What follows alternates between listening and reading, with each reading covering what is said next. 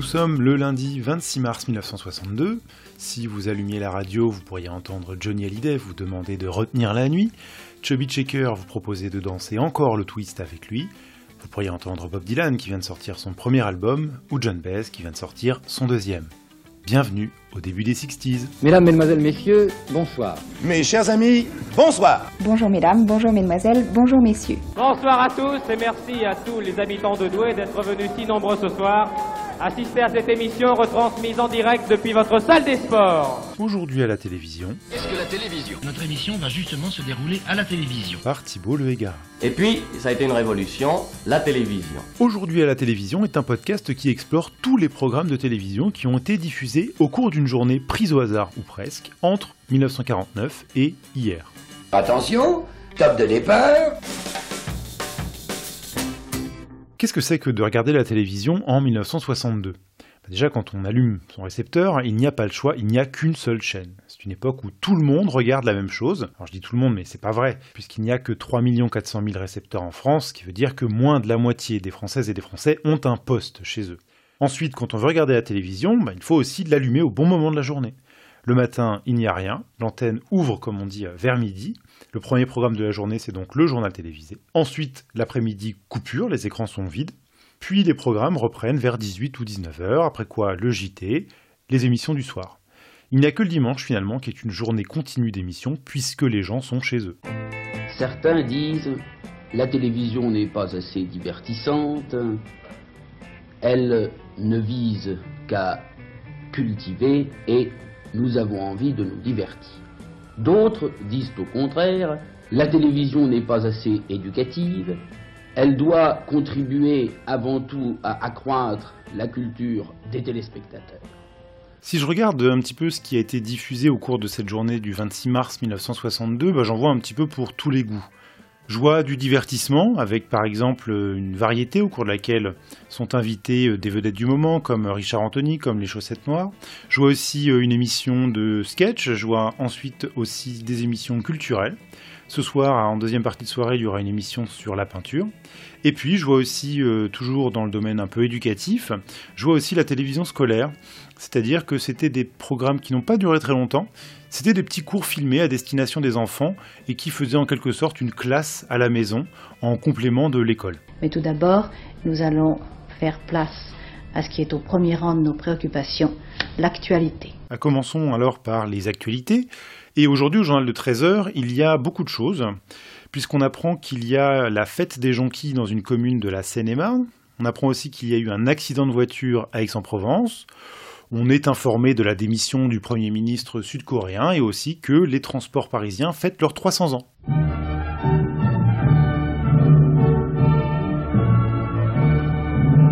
Un peu avant 20h ce soir doit être retransmise une allocution du président de la République, puisque ce matin un massacre a eu lieu en Algérie.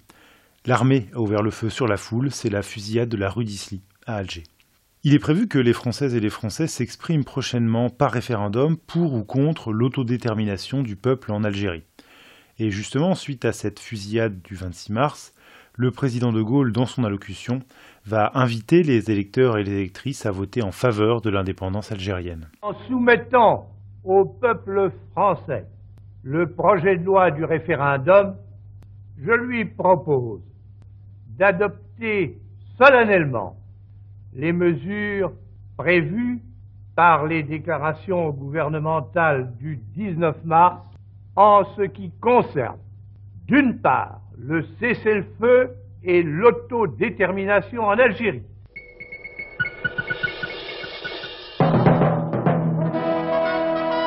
Faut parler aussi de ceux et celles qui la font, cette information, c'est-à-dire les journalistes de la télévision. Or, justement, au cours des journées précédentes, le présentateur du journal télévisé, Joseph Pasteur, a été suspendu de ses fonctions. On apprend dans la presse que euh, s'il a été suspendu, c'est parce que le Conseil des ministres a jugé que Pasteur était trop, je cite, provoquant dans sa manière de traiter de la politique intérieure. Alors, qu'est-ce qu'il faut entendre par trop provoquant?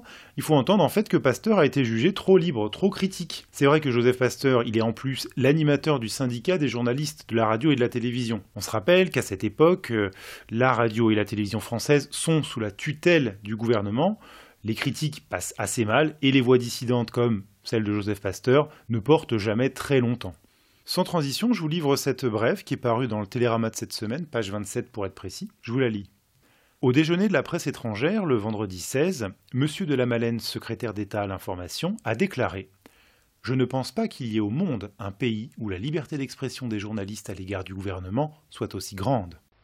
La télévision est au service de l'œil humain qui s'accommode admirablement de ses procédés. Il fusionne tous les points en une image unique. Comme au cinéma, la succession rapide d'images immobiles lui donne l'impression du mouvement. Au milieu de cette actualité un petit peu lourde aujourd'hui, il y a quand même un grand événement à la télévision, c'est le retour des copains. Que vous ayez ou non une télévision chez vous, c'est impossible que vous n'ayez pas entendu parler du feuilleton Le temps des copains. Il a été rapidement raccourci en seulement Les copains. Alors ce n'est pas le premier feuilleton de la télévision française, mais c'est son premier succès. Un succès qui a été immense. Un peu plus tard, on aurait même pu parler d'un véritable phénomène. Alors qui sont ces copains? Eh bien ce sont Étienne, Lucien et Jean, trois jeunes garçons qui ont été euh, reçus au baccalauréat et qui montent à Paris, comme on disait à l'époque, pour commencer leurs études. Alors il y en a un qui fera ses études en médecine, l'autre entrera à Sciences Po et le troisième choisira d'étudier les beaux-arts. C'est un feuilleton qui est extrêmement apprécié des adolescents. Dans le même temps, il est emblématique de l'émergence de la jeunesse dans la société française d'après-guerre. C'est un feuilleton qui a un ton léger, les scénarios sont sans prétention et euh, le propos il est même loin d'être ébouriffant comme vous allez pouvoir l'entendre. Ne fais pas ça si tu tiens à garder mon amitié. Tu es fou, non tu tiens, tu tiens à briser ta carrière. Pour une mariette. Je l'aime. Elle est remplaçable. Non. Si, elle est remplaçable, à des milliers d'exemplaires. Par des Nicole, des, des Claudine, des Marie-France, des Catherine, des Micheline. Et cette torchère-là, toujours au mitard. Parcours le calendrier, puis tu trouveras. Non mais regarde-moi tes yeux bouffis. Tu es rentré à minuit, où étais-tu? Un mouton du Vernet. Mouton du Vernet. Eh oui. J'essaie de retrouver la rue de Mariette. Il faisait nuit, j'ai pas bien fait attention, j'étais... Troublé, hein Ça, on s'en est rendu compte. Et pourtant, c'est un feuilleton qui plaît énormément. Alors pourquoi il plaît? Bah, Il plaît parce que c'est euh, peut-être le premier feuilleton qui va parler des relations entre les adultes et les jeunes. On le sait, ces relations intergénérationnelles, elles peuvent être parfois compliquées. Il va aussi parler des aspirations de la jeunesse, de leurs loisirs, de leurs amours. Alors, faut bien s'imaginer quand même que ce n'est pas un feuilleton qui est très transgressif, hein, loin de là, puisque les relations amoureuses qu'on y voit sont tout à fait conformes à la morale de l'époque. Je donne un exemple. Les trois copains, ils envisagent tous forcément de se marier. Le temps des copains, c'est aussi avant tout une grande histoire d'amitié entre trois jeunes garçons. Tout commence par leur emménagement en colocation dans une petite caravane où ils vivent à trois, étant donné le prix des loyers parisiens. Et des liens étroits se nouent entre eux au fil des épisodes. On assiste souvent à des scènes où la camaraderie est forte, comme dans cette scène où Lucien a un coup de blues et envisage de rentrer dans le sud, et Jean vient le rattraper pratiquement de justesse. Dis donc, il faut que je vienne te rechercher jusqu'au Luxembourg. Tu es parti de la caravane à l'aube et Étienne me dit que tu fais tes mal. Mais tu peux pas te confier à nous, non, si tu as un problème. À quoi servons-nous, nous? Hein? Et l'amitié À quoi ça sert? Excuse-moi, James, je t'aime bien, mais tu ne peux rien pour moi. Je, je n'ai aucun talent. Mais qu'est-ce que tu en sais? En fait, tu ne pousses jamais rien à bout. Tu t'arrêtes toujours au milieu du chemin. Allez, allez, à confesse, mon Dieu. Tu m'échapperas pas. James, ce que je voudrais faire, ça c'est déjà fait. Tout c'est déjà fait. Des fruits, des fleurs, des feuilles et des branches. Moi, ce que je voudrais faire, c'est des rues de la couleur qui, qui giclent, qui hurlent, qui éclatent. Lucien que l'on vient d'entendre, c'est celui qui a un accent méridional. Lucien, il est joué par un acteur qui s'appelle Henri Tizot. Et Henri Tizot, c'est celui des trois acteurs jouant les copains qui va connaître la plus grande notoriété. Rapidement, il devient une immense vedette de télévision. Ça, on le sait parce que euh, fait régulièrement l'objet de d'articles dans la presse magazine télé, on le voit sur les couvertures. Dans les magazines, on apprend par exemple qu'il est, qu'il est réclamé dans tous les grands galas du moment, on se, on se l'arrache. Il participe aussi à beaucoup d'émissions de variété euh, très populaires chez les jeunes à la télévision. Et en plus, il se lance dans une carrière au cinéma. Alors c'est un parcours qui est assez classique de celui des acteurs et des actrices qui se sont révélés par la télévision. La différence, c'est qu'Henri Tizot, lui, il aime la scène, à tel point qu'il va aussi mener en parallèle de sa carrière à la télévision une carrière au musical, et il va tout particulièrement s'illustrer dans des numéros d'imitation du général de Gaulle. D'ailleurs, son sketch qu'il a enregistré sur disque a été en tête des ventes de novembre 1961 à février 1962, et s'est vendu quand même à 500 000 exemplaires. Je comprends très bien, messieurs, que dans le monde où nous sommes, les choses étant ce qu'elles sont, c'est essentiellement sur ce qu'ils pensent qu'est éveillée la curiosité professionnelle des membres de la presse. Et je réponds que si Henri Tizot veut se laisser entraîner à une rupture avec moi-même, eh bien, je n'y ferai aucune opposition. Et je lui souhaite d'avance bien du plaisir. Jamais, plus qu'ici, et mieux que ce soir, je n'ai senti combien c'est beau, combien c'est grand, combien c'est généreux. Paris, vive Paris, vive C'était donc Henri Tizot imitant le général de Gaulle. Alors revenons un petit peu à euh, ce qu'il se passe ce euh, lundi 26 mars 1962. Quel rapport avec le temps des copains? Ben, C'est pas le début du temps des copains, c'est plutôt sa reprise, c'est-à-dire que c'est le début de la deuxième série. À cette époque, on parle plutôt que de série que de saison. La première série du Temps des copains, elle a été diffusée à partir du 16 octobre 1961. Elle a compté 50 épisodes très courts de 13 minutes. C'est un format qui est très courant dans les années 1960. Et chaque épisode a été diffusé tous les jours avant le journal télévisé de 20h, qui est là aussi vraiment un créneau de choix pour le feuilleton. Beaucoup de feuilletons ont été diffusés tous les jours avant le journal télévisé. Et le succès en fait de la première série du temps des copains a été tel qu'une deuxième série a été mise en chantier rapidement. Et ce n'est pas du tout la norme en fait. Il est inhabituel qu'une série connaisse une suite. Jusqu'à présent, il n'y avait eu que des feuilletons qui s'étaient interrompus à la fin de la diffusion de la première série, comme c'était censé se passer. Donc ce retour en fait c'est quelque chose qui est inhabituel et qui souligne également le succès du temps des copains. Durant plusieurs semaines, Télé 7 jours a entretenu l'attente en publiant dans chaque numéro deux pages d'une bande dessinée épisodique. Cette bande dessinée, elle paraît dans les pages jeunesse du magazine, juste avant la bande dessinée Ivanhoe, qui est tirée, elle, d'un feuilleton britannique qui a connu un très grand succès en France au, même moment. Le scénario de la bande dessinée des copains, il est signé de Jean Canol, c'est-à-dire le créateur et l'auteur du feuilleton télévisé lui-même, et les dessins sont de Raymond Poivet, qui a une certaine réputation dans l'édition de bande dessinée. C'est dire si Télé 7 jours s'est assuré une belle exclusivité avec cette bande dessinée. Alors elle découle directement du feuilleton télévisé et on peut y suivre les trois copains qui sont en vacances. Il leur arrive des aventures, ils font de nouvelles rencontres, ils ont de nouvelles amoureuses. La bande dessinée, elle, se clôt une semaine avant le retour du feuilleton à la télévision. Sur cette case, je vous la lis. Les copains se décident enfin à reprendre l'avion pour Paris.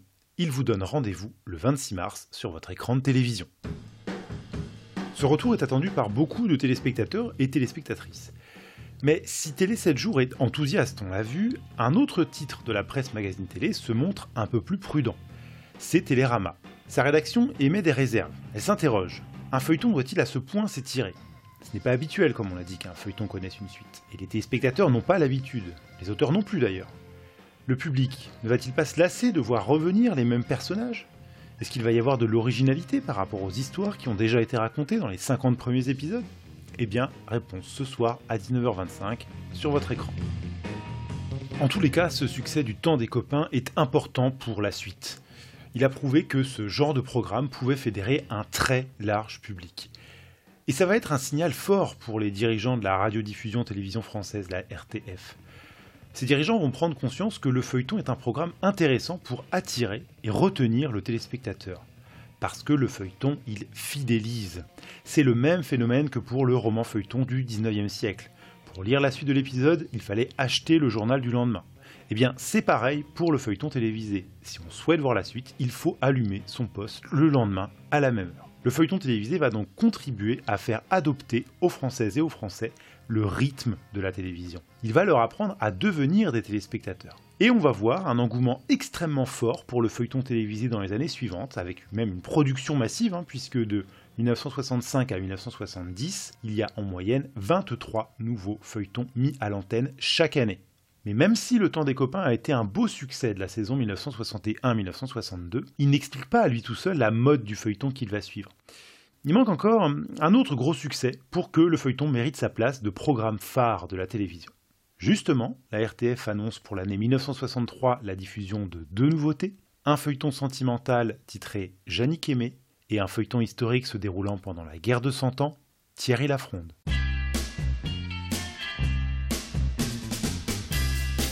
Qu'est-ce qu'on peut lire dans la presse de ce lundi 26 mars 1962 Demandez France ce J'ai ouvert quelques journaux et j'ai lu qu'il pourrait y avoir peut-être une grève chez les personnels de la télévision dans très peu de temps.